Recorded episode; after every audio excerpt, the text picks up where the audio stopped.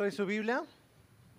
Amén. Le invito por favor que nos ayude y la abra en el Evangelio según San Marcos, capítulo 11, verso 23. Marcos 11, 23. Estamos en una serie de enseñanzas que es sobre la tentación. Ya este es el tema número 6. Sí, yo le recomiendo que escuche las demás enseñanzas, están ahí en la página. Este tema se llama la tentación de la prosperidad y la declaración la tentación de la prosperidad y la declaración. Amén. Y es porque es así, no es una tentación el buscar la prosperidad. De hecho, es la segunda parte de, hace 15 días de lo que dimos. Y también es realmente una tentación esta eh, falsa enseñanza de declarar. Entonces, fíjese bien, dice aquí el Evangelio precisamente de Marcos 11:23, dice, porque de cierto os digo, que cualquiera que dijere a este monte, quítate y échate en el mar, y no dudare en su corazón, sino creyere que será hecho lo que dice, lo que diga, le será hecho. Fíjense bien. Aquí muchos se apoyan y dicen, ahí está, lo que diga será de hecho. Vuelvo a repetir. Agarrando el contexto de, de la enseñanza anterior, aprendimos que el mundo, especialmente, y así lo dice el diccionario, eh, que llama prosperidad a tener dinero, a tener casas, a tener empresas, etcétera. O sea, sobre todo cosas materiales, ¿sí? Y hay iglesias que predican un falso evangelio llamado el evangelio de la prosperidad. Y así ya está, este, ahora sí declarado, ¿no? o así ya está establecido Usted busca ya también ahí en, en, Google y, Evangelio de la Prosperidad y ya se le ponen cuáles predicadores lo enseñan, en qué iglesias, y hay otras que lo están tomando, ¿sí? Y se basan, entre otros versos, porque se basan en varios, ¿no? Pero se basan como en este, que dice, mira, ahí dice que lo que, lo que diga lo, lo voy a recibir, ¿sí? Y dicen, declara, ¿verdad? Que el monte se va a mover y se, va, y, se, y se moverá. ¿Sí? Solamente, y te empiezan a enseñar, solamente declara y cree. Y fíjese, bien, eh, realmente es una tentación porque dices, nomás es declarar. Está fácil, ¿no? De hecho, hay un canto que, que dice, es más fácil hacer otras cosas, como dice, es más fácil hacer otras cosas que orar. Algo así, ¿verdad? Bueno, el mensaje es así, ¿no? Todo lo que hacemos en la vida es más fácil que orar. Y, pues es más fácil declarar, ¿verdad? Y, te dicen, mira, tú solamente declara, pero tienes que creerlo y declararlo, ¿sí? Que Dios te va a hacer rico, ¿sí? Y la, y, la pobreza no, no va te va a llegar. Y dices, pues suena bien, ¿verdad? ¿Quién no quiere eso? Y las iglesias se llenan de gente que quiere ser rica, o sea, que quiere ser próspera, ¿sí? Dios te va a prosperar, este, tú declaras que Dios te va a prosperar con mucho dinero, que Dios te va a dar mucho dinero. Y pues suena bien, ¿verdad? Y, la gente está declarando, no, yo declaro, y, mi negocio va a prosperar, ¿verdad? Declara que, que, eres sano y no recibas ni digas que estás enfermo, porque a veces ya nomás te, te escuchan, no, es que tengo un dolor aquí. No, no, no, no digas que tienes un dolor. Declara, no me duele nada. Y estoy con el dolor. No, no me duele nada. Y no me duele nada. ¿Verdad? Declara que eres sano. Y, no digas que te duele nada, ¿verdad? Dan enseñanzas también motivadoras. ¿Sí? Y empiezan a decirte, ¿verdad? No, no, es que tú eres un campeón. Donde quiera que vayas, eres un campeón. Y declara y dice, es el campeón. ¿Verdad? Enseñan a declarar, enseñan a decretar, ¿verdad? Yo me acuerdo, mire, eh, en el primer instituto bíblico que, en el que cursé, había ah, un pastor, ¿verdad? Y, así dice, agarra su Biblia, y todos agarramos la Biblia, y levántela, y declare, yo soy lo que la palabra dice, y estamos, yo soy lo que la palabra dice, yo tengo lo que la palabra dice, y estábamos todos, ¿no? Pero estábamos todos así, este, frustrados, porque, pues, ¿qué pues? ¿Sí me explicó? Pero estaban enseñando eso, ¿sí? Declara que eres lo que la palabra dice, declara que eres sano, que eres próspero, y luego te decían, no, no, y lo que pise mi pie, Dios me lo dará. Y luego veían un carro nuevo así, ¿verdad? Y ahí estaban todos pisándolo al carro, ¿verdad? Para que Dios me lo dé. Vean una casa, ¿verdad? Ahí bonita, y estaban afuera. No, es que yo declaro que esta casa va a ser mía. Y declaro que, bueno, lo hacían hasta más espirituales. Yo declaro que aquí va a ser una iglesia. Y ahí estaban. Suena bien, ¿no? Pero en realidad es una tentación, ¿no? ¿Sí? Y cosas así. Ahora, pregunto, hablando de, como dice aquí, no, no, mira, el monte se va a mover. A ver, ¿cuántos años cree que usted que, que hay cristianos aquí en Tequila? ¿Cuántos años a ver los que más se acuerdan? Treinta y tantos, ¿verdad? ¿Sí o no? Cuarenta, gracias. Cuarenta años más o menos que, con el Evangelio a lo que sacamos cuentas aquí en Tequila, ¿verdad? Ahora, ¿aquí Tequila hay gente de fe, sí o no? ¿Usted cree que no hayan leído este versículo, sí o no? Entonces, ¿cuándo ha visto que se mueve el cerro de Tequila? Que digan, es que me, me, estorba un poquito el cerro de Tequila. A ver, vamos a hermanos a, a declarar con fe, pero tenga fe y ese monte se moverá. Y ahí estamos, ¿verdad? ¿Es falta de fe? ¿Eh? ¿Verdad que no? No, porque no se refiere a que literalmente vamos a mover montañas físicas. Cuando nuestro Señor Jesús enseñó esto, dijo, mira, literalmente van a mover una montaña física. ¿Verdad? Solamente que en alguna ocasión sea la voluntad de Dios, pero no se ve en la Biblia ningún ejemplo ni que Pedro, ni Juan, ni Santiago, ni Pablo, nadie tuvieron que mover una montaña física. ¿Sí? No se ve. Ahora, el Señor se refiere específicamente a los montes de incredulidad. Sí, a la incredulidad en la gente, en la gente que no cree el Evangelio y que tiene ahí una ceguera espiritual como un monte. Y se está refiriendo que oremos para que la gente pueda ver, para que la gente se convierta a Cristo. ¿sí? Que el monte, y especialmente, por ejemplo, todo el contexto hablaba de la religiosidad, ¿verdad? Como, como los religiosos no creían en Él. Y está hablando de que el monte de, la religiosidad se mueva para que la gente se convierta.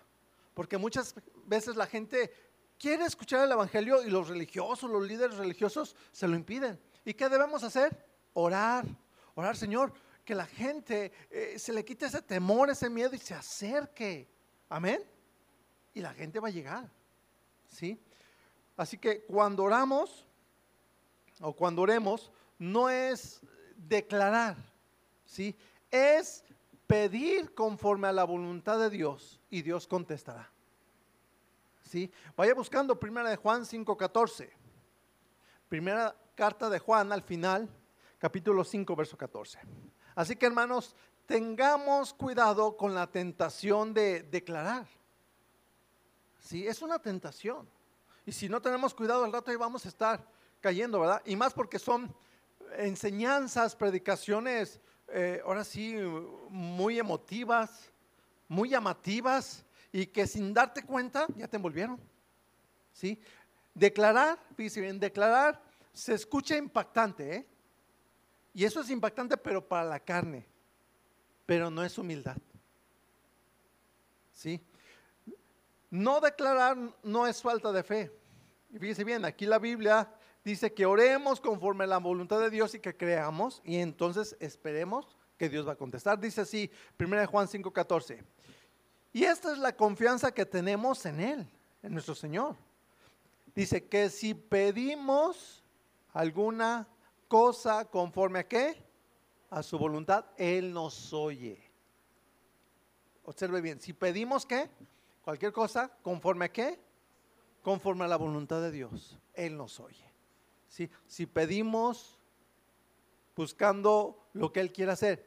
Verso 15 dice, y si sabemos que Él nos oye, en cualquier cosa que pidamos, sabemos que tendremos las peticiones que le hayamos hecho.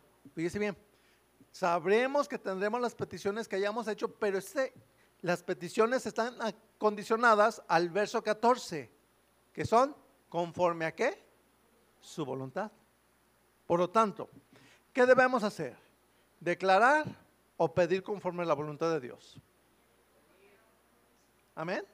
¿Sí? Entonces, no caigamos en pláticas o ideas motivacionales que tuercen en la Biblia, porque son, así lo usan, para motivar a la gente, ¿sí? Vamos al Evangelio de Juan 6, 63. Juan 6, 63. En otra parte, como aquí en este Evangelio, tuercen las palabras de nuestro Señor Jesús. Fíjese bien cómo, dijo el Señor Jesús. ¿eh? Aquí en Juan 6, 63 dice, el Espíritu es el que da vida. La carne para nada aprovecha. Y fíjese bien la última parte, dice, las palabras que yo os he hablado son espíritu y son vida. Bueno, si tomamos este verso así sin el contexto, vamos a decir, vamos a decir bueno, las palabras son espíritu y son vida. Pero las palabras de Jesús, que aquí se refiere, son a las palabras de su enseñanza no a nuestras palabras de nosotros, sino aquí específicamente a las palabras de la enseñanza de nuestro Señor Jesús.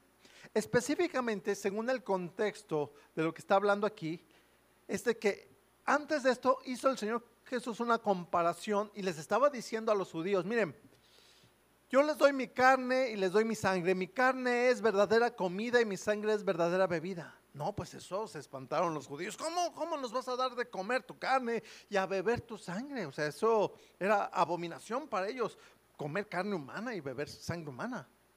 ¿Sí me explicó? Entonces, es por eso este contexto, ¿sí? Entonces, no, el Señor Jesús está hablando aquí que no se estaba refiriendo físicamente o literalmente a que les iba a dar a comer su carne física o a beber su sangre física, sino en manera figurada. Fíjese bien en esto, figurado. ¿sí?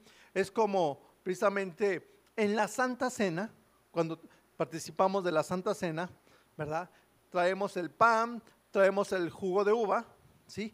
Y el pan representa su cuerpo y el jugo representa su sangre. ¿Vamos? oramos por ellos, le damos gracias a Dios, pero nunca se convierte en, el cuerpo de Cristo ni en la sangre de Cristo. El cuerpo de Cristo, de una manera espiritual, somos la iglesia. Amén. Lo que comemos en, en, la Santa Cena, celebrando el nuevo pacto, es pan sin levadura y jugo de uva. ¿sí? No es como dicen los de la tiendita de enfrente, ya ve que dicen que de veras este, la hostia se convierte en carne y, este, el cáliz en, en, sangre. Y le llaman la sustantación. ¿Sí le dije bien? Transustanciación. Gracias. Me faltó la trans, no sé por qué. Bueno, gracias. Por eso tengo ayuda idónea. ¿Sí? Y este, pero no, o sea, vuelvo a repetir, es una representación. ¿Sí? Entonces, la tentación ¿sí? es malinterpretar precisamente las escrituras y enseñarlas equivocadamente. Es una tentación. Por eso tenemos que estar estudiando y aquí si usted le pregunta a mis hijas, a mi esposa, a un Martín que me ve, a estoy diario ahí estudiando y viendo y, ¿qué está haciendo? Estudiando y estudiando. ¿Sí? Entonces, nuestras palabras eh, no, son, no son espíritu y vida. ¿Sí? sino la enseñanza del Señor Jesús. ¿sí? Entonces debemos hablar también, claro, debemos hablar eh, la palabra de Dios y no palabras de muerte, eso está claro, ¿verdad? Pero eh, los de la, ahora sí, los de la prosperidad o los que enseñan a declarar, dicen erróneamente, lo que confesamos y declaramos, eso se hará, y eso es erróneo. ¿sí? Dicen, es que las escrituras dicen, este, ya ve, eres el campeón, dice, porque dice la escritura, soy cabeza y no cola. Dice, soy cabeza y no cola. Yo me acuerdo de veras de, un pastor que decía, no, iba con un, iba con un hermano, ¿verdad? Dice, cuando empezaba él, y este, iban en la carretera, y, bueno, se, estaban ahí en las curvas, iban atrás de, un camión, que le dice, le dice el hermano, ¿qué pasó hermano? ¿Qué pasó de qué? Pues, ¿por qué no lo rebasas? Pues es que están curvas. No, hermano, usted debe de ser cabeza y no cola. Rebáselo. Pero es que no se ve. Usted rebáselo. ¿Sí me explico? O sea, no. ¿Captan? Otros dicen, no, es que este, en mi negocio yo debo de ser el primero, ¿sí? Me tiene que ir bien, mejor que los demás, etcétera, ¿sí? Y no, mire, claro está, y no es malo, ¿verdad? Que queremos que nos vaya bien, ¿sí o no? Nos gusta que nos vaya bien, oramos, Señor, bendice mi, mi trabajo, mi negocio, etcétera, ¿sí? No es malo prosperar económicamente. Lo malo es que tu meta sea solamente prosperar económicamente y no prosperar espiritualmente. ¿Sí? Y es una tentación querer, por ejemplo, hablando de prosperar, algunos dicen, este, hermano, me voy a comprar un boleto de lotería, ¿verdad? Para sacármelo y darlo a la iglesia. Ah, dígale al que está a su lado, ah, qué bonito, ¿verdad? Todos los que se ríen es porque eso pensaron algún día. Un día les llegó ese pensamiento muy espiritual. No, no, no, no, si me saco la lotería, lo voy a dar a la iglesia.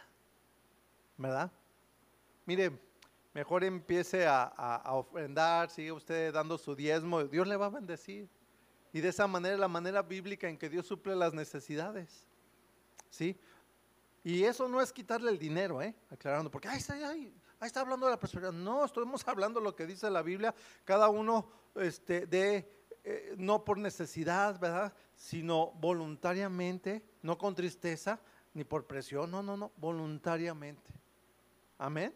Así de esa manera. Entonces, tu dinero, hablando del dinero, el dinero en realidad representa tu esfuerzo, tu tiempo, tu vida y tu confianza.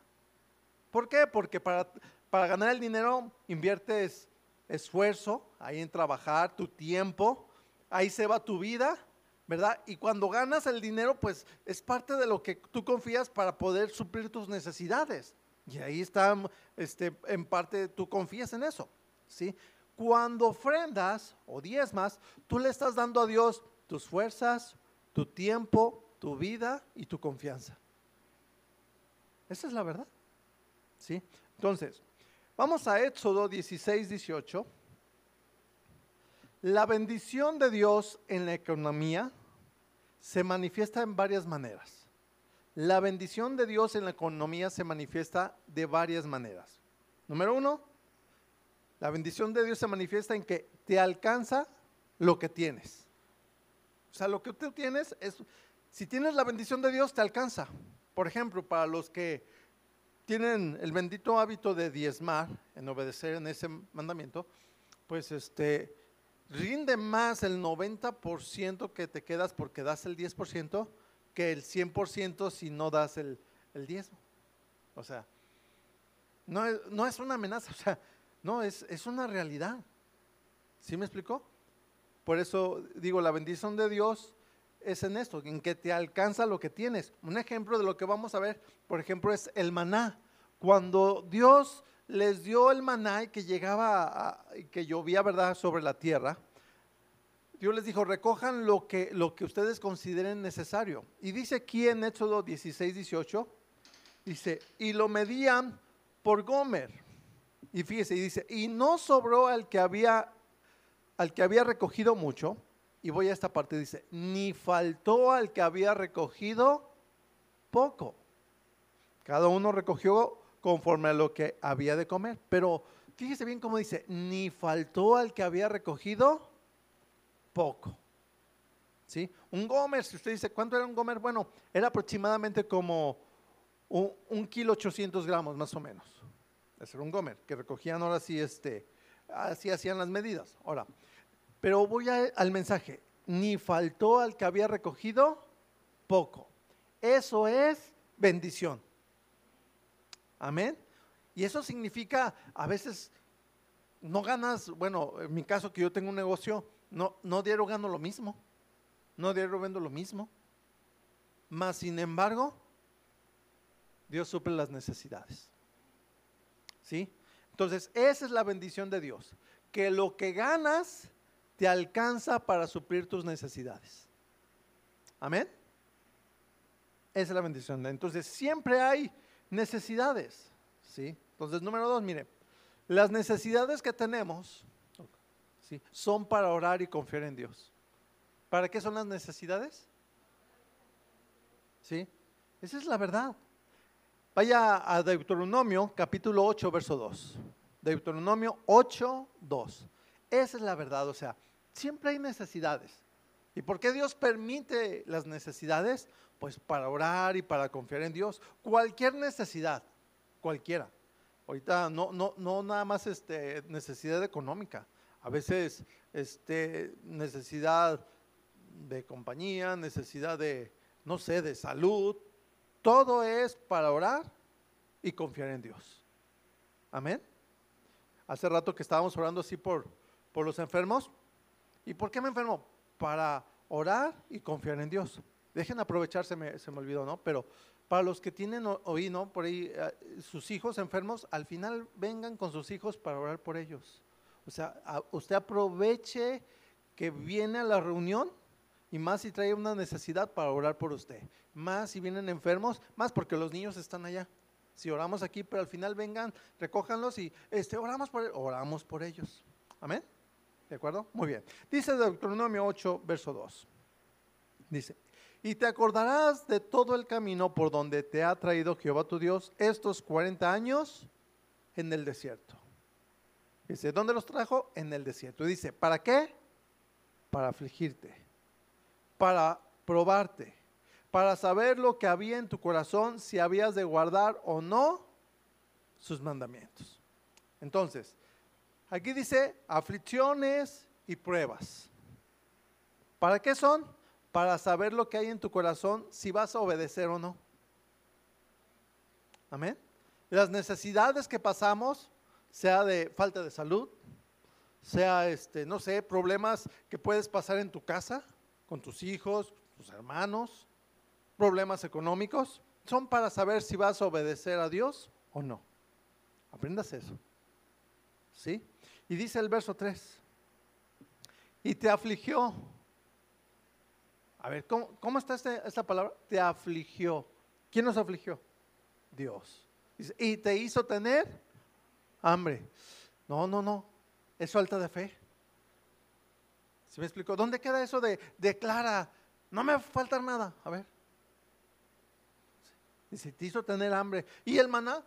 Recuerda que precisamente que estaban renegando, ay, ¿qué vamos a comer? Ahí va el maná. Ay, ¿qué vamos a beber? Ahí va el agua de la roca.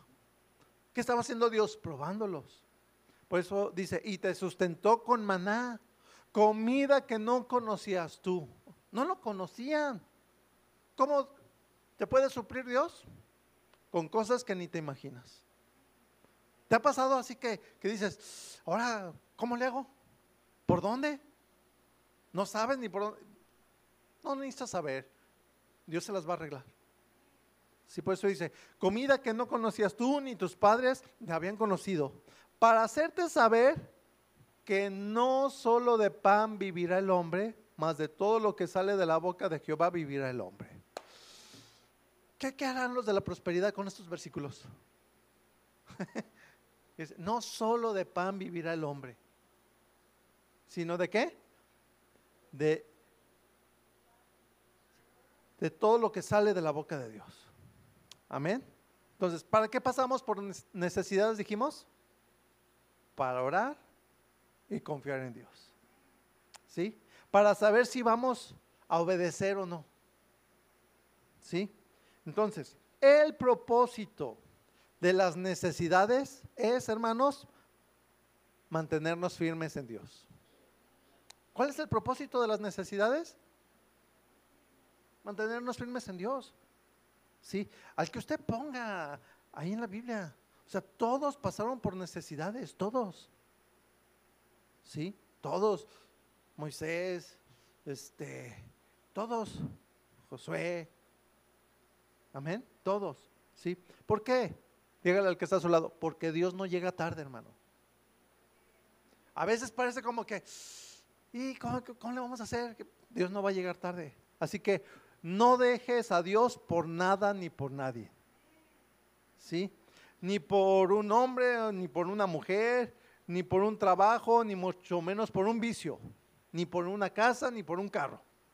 ¿Sí? Sirve siempre a Dios, pon tus ojos en Dios, confía en Dios, espera en Dios. Amén. ¿Recuerda cómo dice el Salmo 23? Vamos, Salmo 23, verso 4.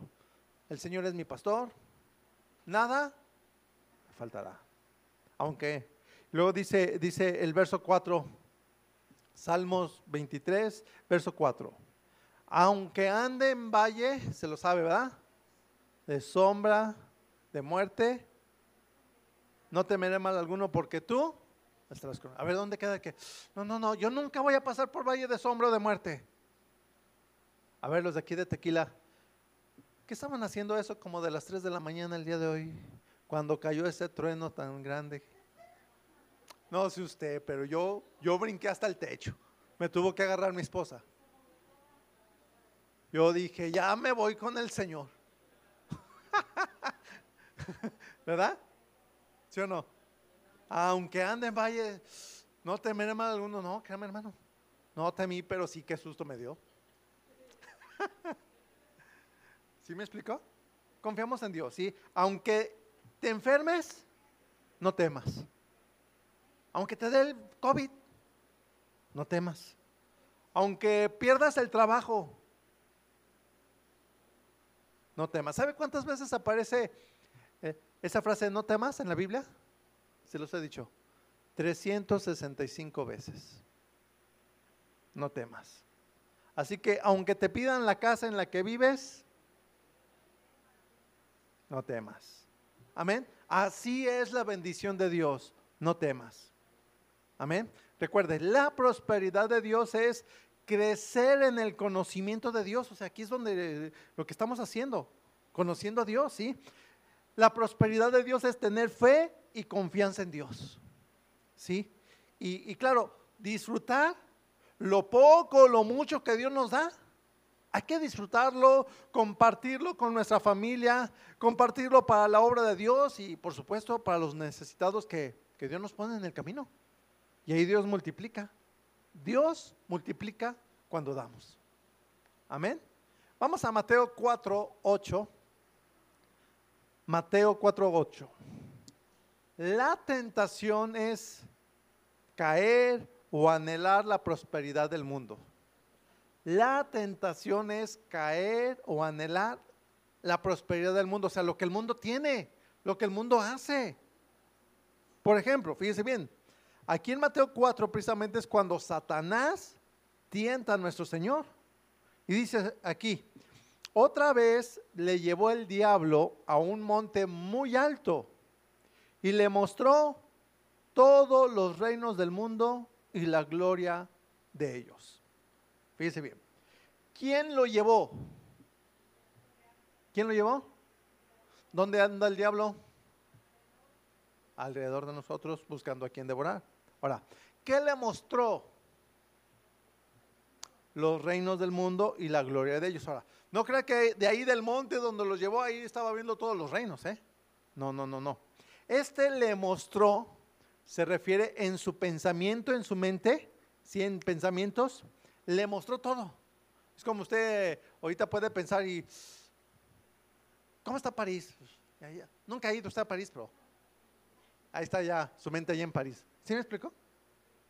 Bueno, yo nunca he ido, a lo mejor usted sí no, pero yo no. ¿Sí? Este, ¿y cómo está en Estados Unidos? Ya usted está pensando, no sé, ¿verdad? En algo por allá. ¿Sí me explicó? En un momento, ¿sí? Entonces, este le mostró, eh, fue en su pensamiento. Es igual con nosotros, ¿sí? El diablo nos muestra las glorias del mundo, las riquezas, ¿verdad? Vemos aquí cómo, cómo, cómo llegan, ¿verdad? En carros, en carrazos, camionetas grandotas, ¿sí? Todo lo que gastan, los lujos, las casas, este, que, que andan de adúlteros, etcétera. ¿Sí? El diablo es el que pone ideas en la mente, ¿sí? Y en segundos, en cuestión de segundos o décimas de segundos, fíjese bien, pone deseos en nosotros que son tentaciones más cuando pasamos por necesidades. Por ejemplo, en segundos puede poner ideas como, de repente usted va pasando y, este, y luego dice, ahí dejando una cartera, ya está llena, eh, nomás pasa así, se te pega y ya, vámonos. Dice, ocupas dinero, estás enfermo, tu hijo está enfermo, no tienes que comer, te acaban de... No, me falta el fondo musical, ¿verdad? Para ir para... Etcétera, ¿verdad? Y total, tú pasas y si te preguntan, pues echas una mentirita. Oye, ¿has visto la cartera? No, no la vi. ¿Dónde la dejaste? Era una cartera café, ¿verdad? Que este- sí, no, no la vi. ¿Sí me explicó? ¿Quién pone eso? Diablo. ¿Sí me explicó? El verso 9 dice así. Y le dijo, todo esto te daré si postrado me adorares. Si te rindes a mí, si dejas a Dios. O sea, muchos, espero que usted ya no, ¿verdad? Pero recuerda ese tiempo que hacía mandas. ¿Para qué hacían las mandas? ¿Verdad? Para ganarse el favor, para que le sane, etcétera, ¿sí? Otros, otros pactan con la muerte para prosperar. ¿Sí? Pactan de veras, ¿sí? Otros van a las limpias, otros consultan horóscopos, adivinos, etcétera, ¿sí? Luego, cuando enferman sus hijos, bueno, pues van a, a- a curanderos, brujos, chamanes, hacen mandas, etcétera. Todo esto te daré. Y la gente, vuelvo, ¿no? Con tal de que sanes a, tu hijo, con que se salve tu hijo, ¿verdad? De, de esa enfermedad, literalmente, tristemente y erróneamente venden su alma al diablo. Disfrazados, si quiere usted, pero la venden. ¿Sí? Y algunos caen en la tentación de adorar, de rendirse, vuelvo a repetir, al diablo disfrazado, llámelo como usted quiera, ¿sí? Con tal de sanar, de conseguir la sanidad de su hijo, con tal de tener trabajo, de ganar dinero, de tener mujer, eh, yo no sé qué tanto. ¿Capta? Dígale al que está a su lado, ten cuidado. ¿Sí? Dios es santo y esto quiere decir que Dios no miente. Amén. Dios, como vimos, nos prueba, permite la necesidad para ver si vamos a obedecer, si vamos a confiar en Dios o no. ¿Para qué vienen las necesidades? ¿Sí? Recuerde, hay personas ateas, personas incrédulas, que te pueden ofrecer un trabajo con la condición, claro está, de, pero pues no vas a poder ir a, tu iglesia. Yo a veces les digo, ¿y de dónde crees que esa persona es, es honesta? ¿De dónde crees que esa persona es, es, puntual? ¿De dónde crees que esa persona es cumplida? ¿Por sí misma, porque es buena persona? ¿O porque Dios transformó su corazón? ¿Sí me explicó? Es igual, fíjense bien jóvenes, ¿eh? es igual con, los, con, con las muchachas y los muchachos filisteos que ahí están sobre ustedes. Y ay, es que es buena muchacha, es buena muchacho, o sea, se refieren de ti, que eres buena muchacha, buen muchacho, pero ¿por qué crees? Pues porque estás en Cristo, estás aprendiendo el temor de Dios. Sí, y debes de tener cuidado. ¿Sí? Luego te ofrecen, ¿verdad? Todo, ¿verdad? Pero, pero ya no tienes que reunirte. ¿Sí? A mí no me prediques ni, ni quiero verte orando aquí. Y tú, "Mm, bueno, está bien, pero ¿me da el trabajo? Sí. Ay, mira. Todo esto te daré si postrado me adoras, ¿verdad? O el trabajo, ¿verdad? Eh, lo, he dicho en otras ocasiones y pues aprovecho una vez más. No te permite ya reunirte ningún día. Les digo, mira, una cosa es que no te puedes reunir, tal vez algunos trabajan el domingo, bueno, pero para eso tenemos reunión los miércoles. Amén. Y así dices, no, ni un día ni otro. No, pues entonces créeme, no es de Dios. ¿Entiende? Algunos caen en la tentación por ver su necesidad y con tal de tener trabajo, con tal de ganar más dinero, fíjese bien, niegan la fe. Ahorita están solicitando cajeros, están dando trabajo. Aquí este, en una farmacia que está por aquí. Claro, le van a dar su solicitud y eh, como aquí, parte de la solicitud, algo bien importante que le ponen, pregunta, ¿religión? Si usted no le pone que es de la religión de antes, de la tiendita de enfrente, no le dan trabajo. ¿Sabía? Hay varios así, ¿no? Y otros con tal de que, no, no, no, es que yo ocupo trabajo. Pues total, le voy a poner la que tenía antes, ¿verdad? Pues, eh, pues ¿qué tiene? Vámonos. ¿Sí? Dile al que está a tu lado, no niegues a Dios ni su palabra. No niegues a Dios ni su palabra. Gracias por preguntar. Amén. Confía en Dios, hermano. Mira, si, si por eso, porque tú le pones ahí, no, es que yo soy cristiano, ya no soy de la tiendita de enfrente. O sea, no, pues no te voy a dar trabajo. No, no es para ti. Amén. Así. Así que les voy a dar un ejemplo. Vamos a Daniel 6, 16. Van a ser dos ejemplos. El primero, Daniel 6, 16. Vamos a ver cómo eh, este ejemplo de no negar la fe, ¿verdad? Dios nos respalda. Vamos a ver un ejemplo en Daniel y otro en sus amigos. ¿sí? Y aquí vamos a ver cuando amenazaron a Daniel de que no tenía que orar sus este, compañeros de trabajo, entiéndase, ¿verdad? Le pusieron una trampa y no hallaban cómo sacar algo malo de Daniel y le pusieron la trampa. Ah, Daniel ora siempre. Vamos a hacer una ley que diga que nadie tiene que orar, pero que Daniel no lo sepa. Y fueron y se lo propusieron al rey, rey, que nadie ore ni pida nada a nadie, sino solamente a ti, porque tú eres el rey, soberano, el gran rey, uh, viva el rey por siempre. Bueno, le lavaron el coco. Y, ah, está bien, y lo selló, lo firmó, y le pusieron la trampa a Daniel. Y cuando Daniel lo vio, dice, yo confío en Dios, ¿verdad? Y él eh, abrió las ventanas de su casa, oró como oraba siempre, y ahí van y acusaron a Daniel. Rey, ¿qué crees? Daniel no te respeta. Daniel se puso a pedir a su Dios y no a ti. Y ahí el rey dijo, y me pusieron hasta mí una trampa y también a Daniel. No, pero ya lo firmaste, rey. ¿sí? Y aquí en Daniel 6:16 dice así, entonces el rey mandó y trajeron a Daniel.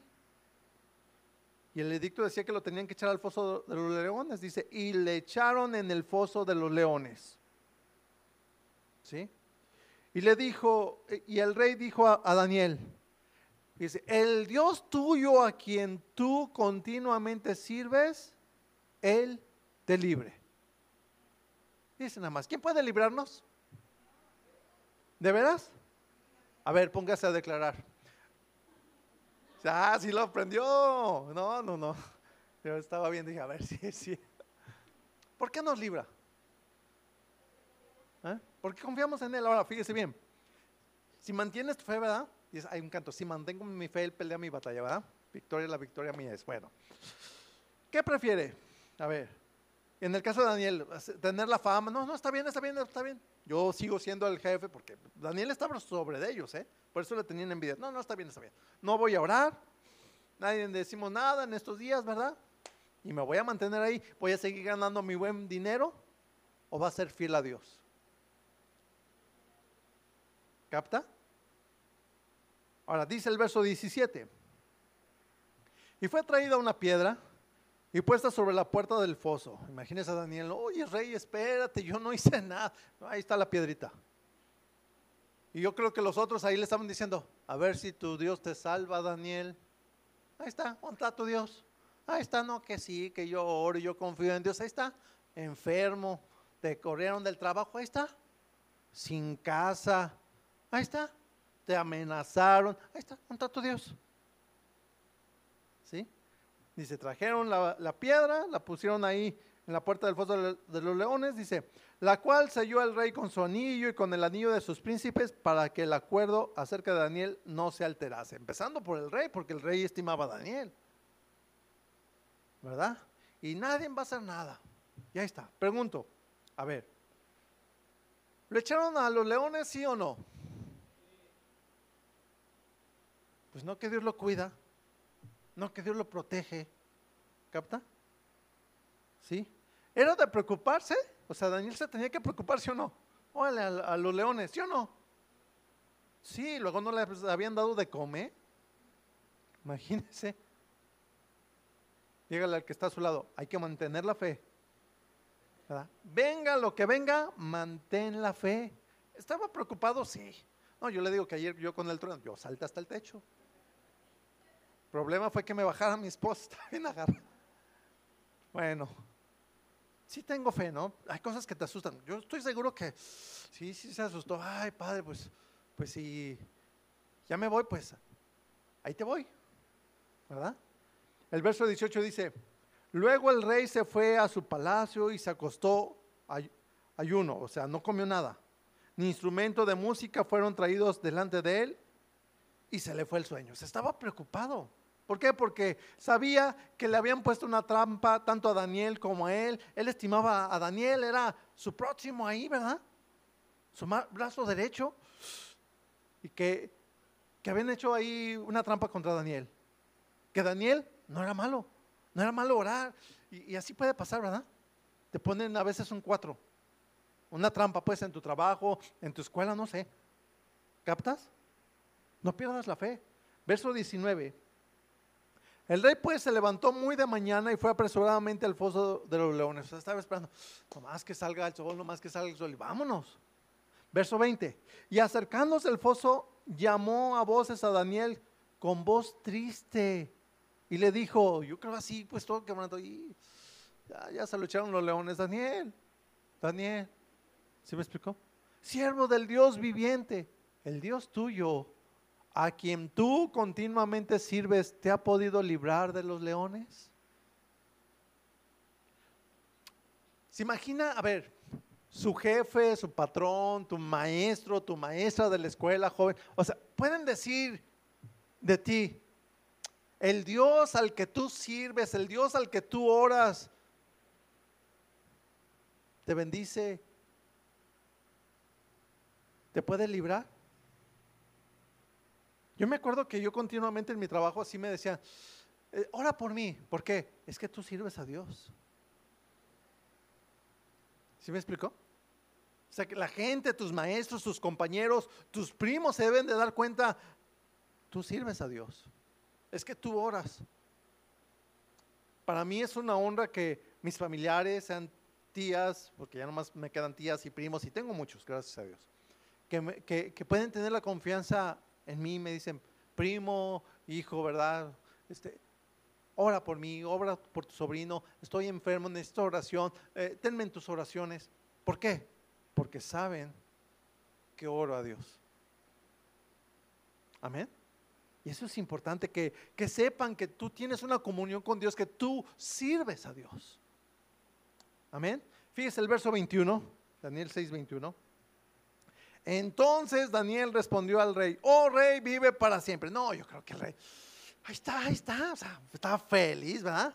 Luego dice el verso 22, mi Dios envió su ángel, el cual cerró la boca de los leones para que no me hiciesen daño, porque ante ti, porque ante él fui hallado inocente y aún delante de ti, oh rey, yo no he hecho nada malo. ¿Quién fue el que libró a, a Daniel? Dios. El verso 23 dice, entonces alegró el rey en gran manera a causa de él y mandó sacar a Daniel del foso y fue Daniel sacado del foso y ninguna lesión se halló en él porque había confiado en su Dios. Yo creo que lo único que tenía estaban pelos ahí de, de los leones. Pegaron los pelos ahí, pues me tenía que acostar ahí. Agarré uno de almohada. No sé, ¿verdad? Pero ¿Por qué fue librado Daniel? Dígame. Porque confió en Dios. ¿Sí? Más adelante, si usted lee, ¿verdad? dice que este, y echaron al foso a, los, aquellos que habían tendido la trampa y dicen, no, apenas iban llegando y los leones los jalaron. ¿Sí? Pero fíjese, ¿qué es lo que hay que hacer entonces cuando tiene pruebas? ¿Eh? Orar y confiar en Dios. El otro ejemplo, ¿verdad? Daniel 3:15. A los amigos de Daniel los amenazaron de que tenían que adorar a la imagen que hizo el rey. ¿Verdad? Fíjense que este, vamos a hacer una fiesta, ¿verdad? Vamos a ver música, todos tienen que bailar. Aquí está la botella, todos le tienen que tomar. Dile al que está a tu lado, ah, ¿en serio? Es que así la hacen. Todos tienen que tomarle, todos aquí tomamos. Todos vamos a ir al baile, todos vamos a bailar, todos vamos a ir al balneario, todos nos vamos a, todos tienen que entrar con traje de baño, eh, cosas así. Ya se imaginará. ¿Sí? Si no adoran a la imagen, los van a echar al horno de fuego. Si no adoras, ¿verdad? Punto malo, punto rojo, yo no sé cómo los usan en la escuela los jóvenes, ¿verdad? O en tu trabajo. Pero dice aquí Daniel 3:15. Ahora pues, están dispuestos para que oír el son de la bocina, de la flauta, el tamborín, el arpa, del salterio, de la zampoña, de todo instrumento de música, de la banda machos, de la banda de yo no sé qué, ¿verdad? Se postren y adoren la estatua que he hecho, se pongan ahí a bailar. Porque si no la adoran, en la misma hora serán echados en medio del horno de fuego ardiendo. ¿Y qué Dios será aquel que os libre de mis manos? Ah, muy cristiano. ¿Quién te va a librar? A ver, ¿quién te va a quitar el cero que te voy a poner? te vas a quedar sin trabajo. Es más, ok, no te voy a quitar el trabajo, pero te voy a poner en el área más difícil. ¿Sí? ¿Capta? Verso 16. Sadrat, Mesat y Abednego respondieron al rey Nabucodonosor diciendo, no es necesario que te respondamos sobre este asunto. O sea, mira, está bien, sí te entiendo, tú quieres convencerlos, pero no es necesario, estoy seguro. Ah, sí. Verso 17 dice, he aquí nuestro Dios a quien servimos, nuestro Dios a quien oramos, ¿sí oran o no? A ver, jóvenes, ¿sí oran? Jóvenes, señoritas, ¿sí? ¿De veras? Sí, no están en un problema. Por eso dice, nuestro Dios a quien servimos, al que oramos, al que adoramos, puede librarnos del horno del fuego ardiendo. Y de tu mano, rey, nos librará. ¿Quién puede librarnos? Ok, verso 18. Me gusta aquí, dice, y si no, siempre está eso, ¿verdad? A ver, diga, y si no, no vamos a servir a tus dioses. Sepas, oh rey, que no serviremos a tus dioses, ni tampoco vamos a, a, bailar con la macho, ni con la del recodo, ni con la de caña ver, yo no sé qué tanto, ¿eh? No. ¿sí? Entonces, a mí me bendice mucho este, y si no, porque siempre está eso, ¿verdad? Y si no, mira, no lo voy a hacer. No, no, mira, ve este video, era una muchacha ahí. No, no lo voy a ver. ¿Qué? ¿Ya eres gay o qué? No, al contrario, no, pues, ya mero. ¿Sí me explico? No, no, no. Voy a guardar mis ojos, voy a guardar mis oídos, guardo mi corazón para Dios. Amén. Ay, sí, sí. Esa es la respuesta que Dios quiere, que Dios espera de nosotros. Amén. Si no, no voy a mantener fiel a Dios.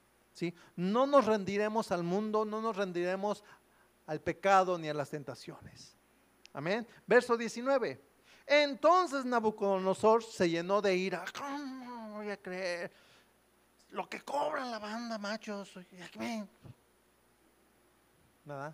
Se mudó su aspecto de su rostro. ¿Va a venir esa manda? Digo, yo ni sé. Pero bueno. Se mudó su rostro contra Sadán, Mesad y Abednego y ordenó que el horno se calentase siete veces más de lo acostumbrado. Echen más leña, todo ahí ardiendo. ¿Sí? Todo y se enojó. Verso 20. Y mandó a hombres muy vigorosos, o sea, hay cuenta así como Manuelito, es todo Manuel que tenían, ¿verdad? Este, en su ejército, que atasen a Sadrán, Mesad y Abednego para echarlos en el horno de fuego ardiendo. O sea, piénselo, aquí es donde fue lo más difícil para ellos. O sea, los agarraron y los ataron, pero yo pienso bien apretado. ¿Sí? Yo creo que eso sí les caló. ¿Sí? Y han de haber pensado, pues, oye, este, Sadrat, ¿Qué pasó, este Mesac? Pues hasta aquí, pues hasta aquí, ¿qué? ¿Vas a adorar? No, yo no, yo aquí me, yo en la raya. ¿Sí, me explicó? ¿Qué? No, también. ¿Y tú, a ver? No, yo también. Ella, apriétale, ¿por qué? No me voy a ir, de todas formas. ¿Sí me explicó? Fue difícil. Y es que estaban ahí a lo mejor, híjole, mano, ¿qué? ¿Nos vamos? Pues, pues ya qué, nos van a echar. ¿Sí? Verso 21. Entonces estos varones fueron atados con sus mantos, sus calzas, sus turbantes, sus vestidos. O sea, habla de que todo. Y le echaron soga por todos lados. ¿Verdad? Y fueron echados dentro del horno de fuego ardiendo. Este de fueron echados, ¿sí? No quiere decir que fueron y los pusieron. A ver, te voy a bajar aquí. No, fueron y los aventaron. Imagínense que, que lo avienten, por bajito que sea. Es un trancazo. ¿Sí? Ahora, pregunto, ¿los echaron sí o no? Imagínense, ahí está. No, que muy santos, que, que sí, que yo confío en Dios. Ahí está. Todo enfermo, ahí está.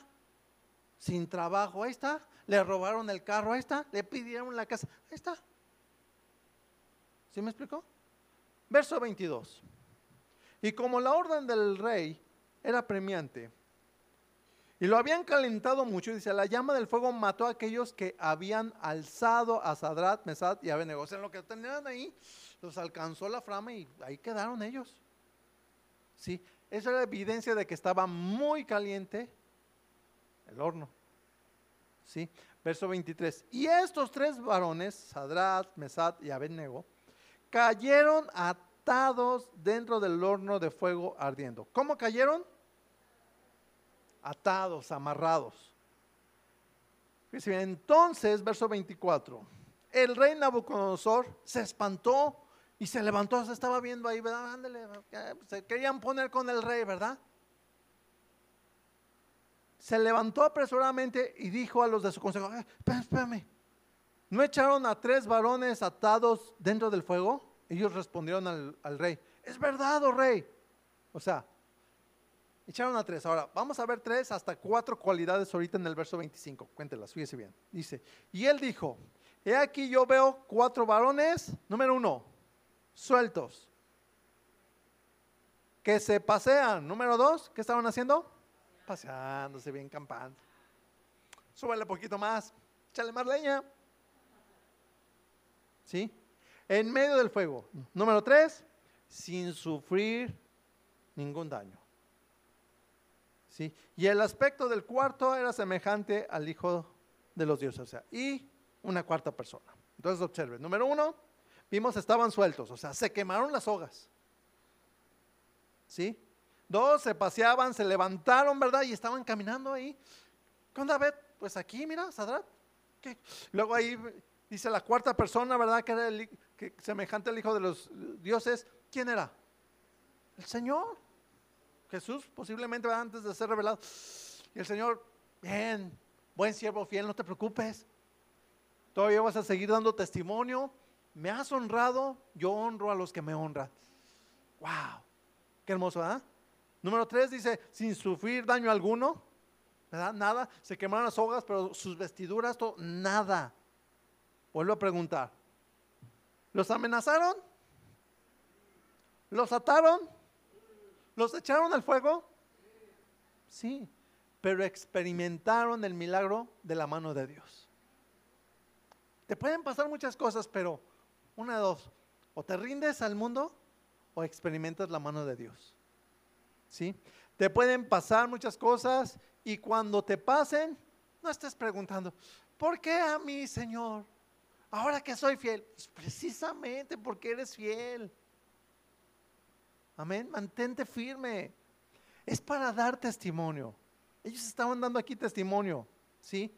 Así que no esté declarando, no, no, yo declaro, no me va a pasar eso, ¿ah? No esté diciendo, no lo recibo, te reprendo, Satanás.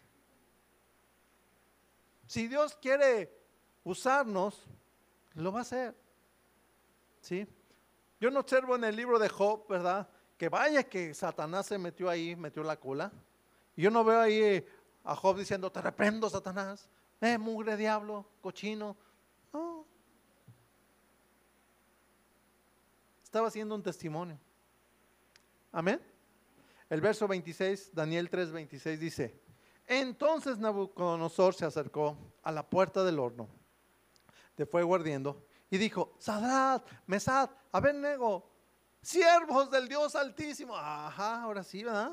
Salid y venid. Entonces Sadrat, Mesad y Abednego salieron de en medio del fuego. ¿Cómo los llamó el rey? Oh, ¿se da cuenta? ¿Por qué pasar esta situación? Para hacer testimonio. ¿Sí? Yo recuerdo, este, que fue hace como dos o tres años, mi esposa le dio cáncer en la piel. No, se siente re feo. Ahí las ataduras te están atando, y apretando ahí. Pero ¿sabes qué? Vamos a orar. Vamos a confiar en Dios. Sí, lo primero que, yo pensé, dije, "Y me voy a enviudar, Señor, ¿qué hago? ¿Me muero yo también? Sí. Cuando nos dijeron es cáncer, eh, es un trancazo, o sea, te atan y se marcan las, las sogas, por decirlo así. Pero vamos a confiar, vamos a confiar. Amén. Y luego, y, este, y para el médico, hacíamos así, pues, ni para el médico, ni para nada. Dios moviéndose, Dios haciendo, Dios glorificándose, confiando en Dios. Amén. ¿Pasamos situaciones difíciles? Sí.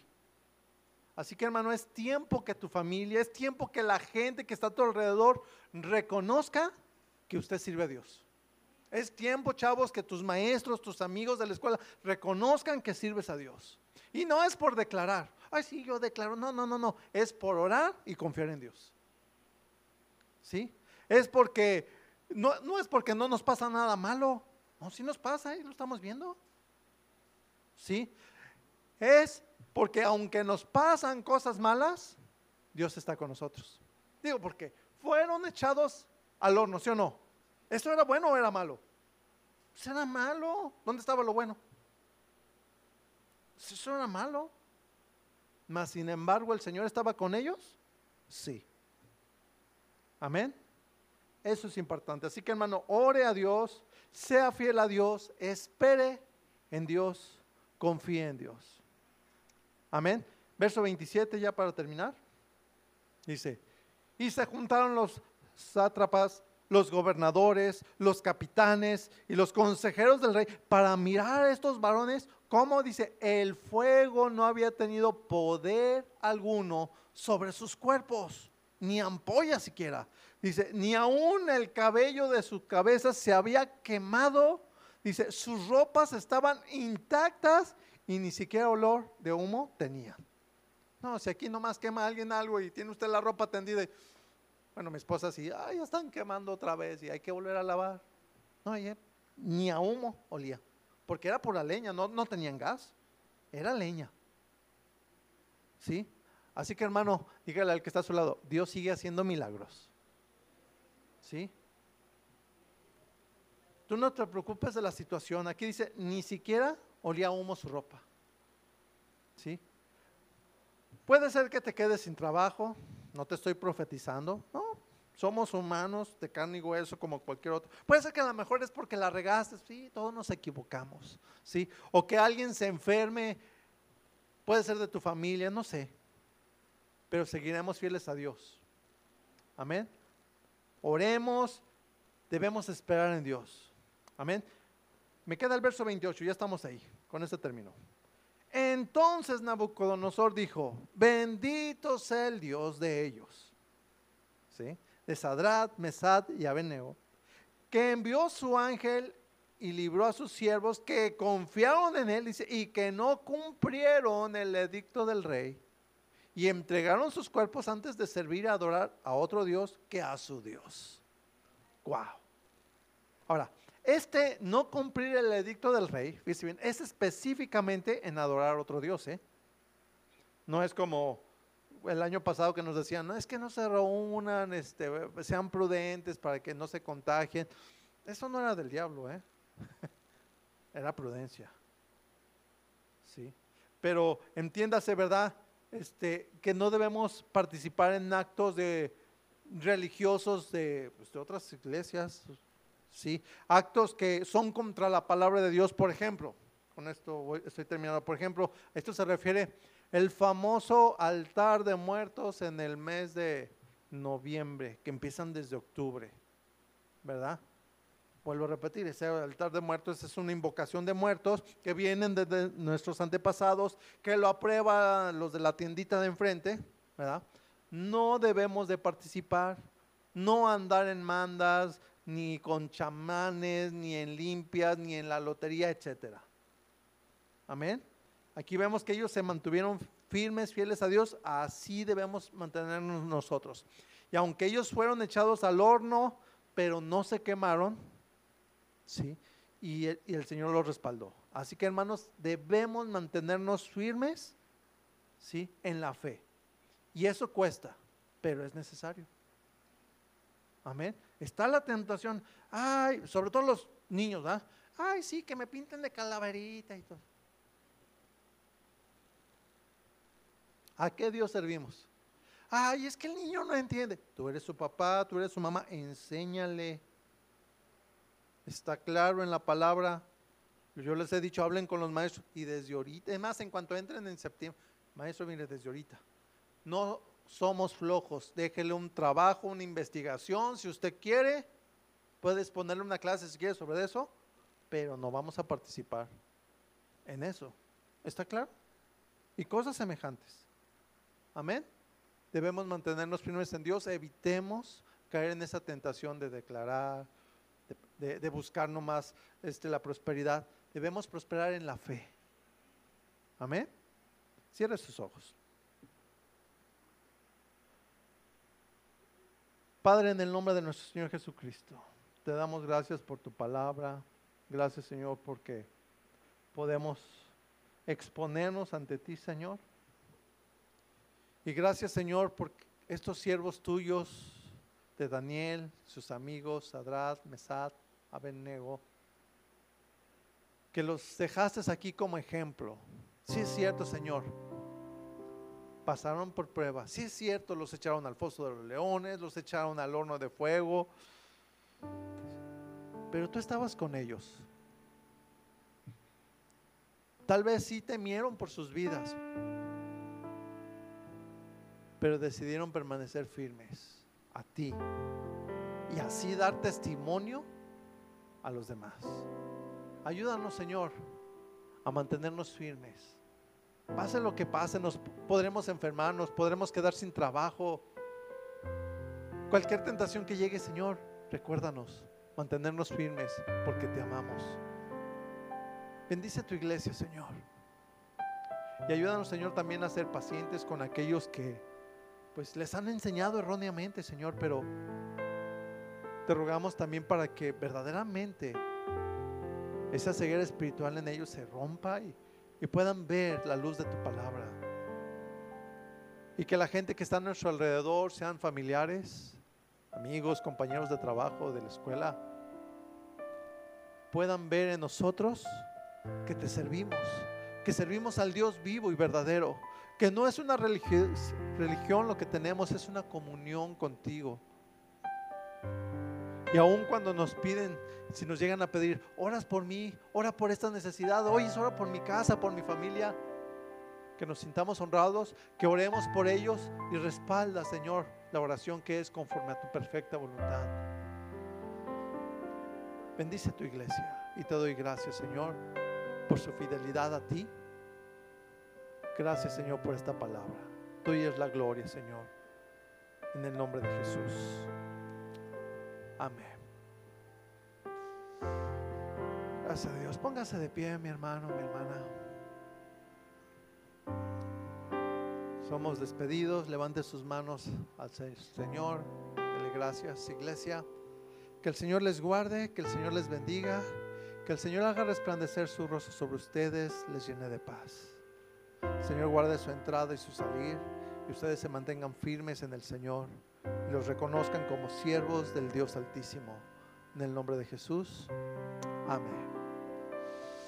Que Dios les bendiga, hermanos. Los que tienen sus niños, recuerde, pasen.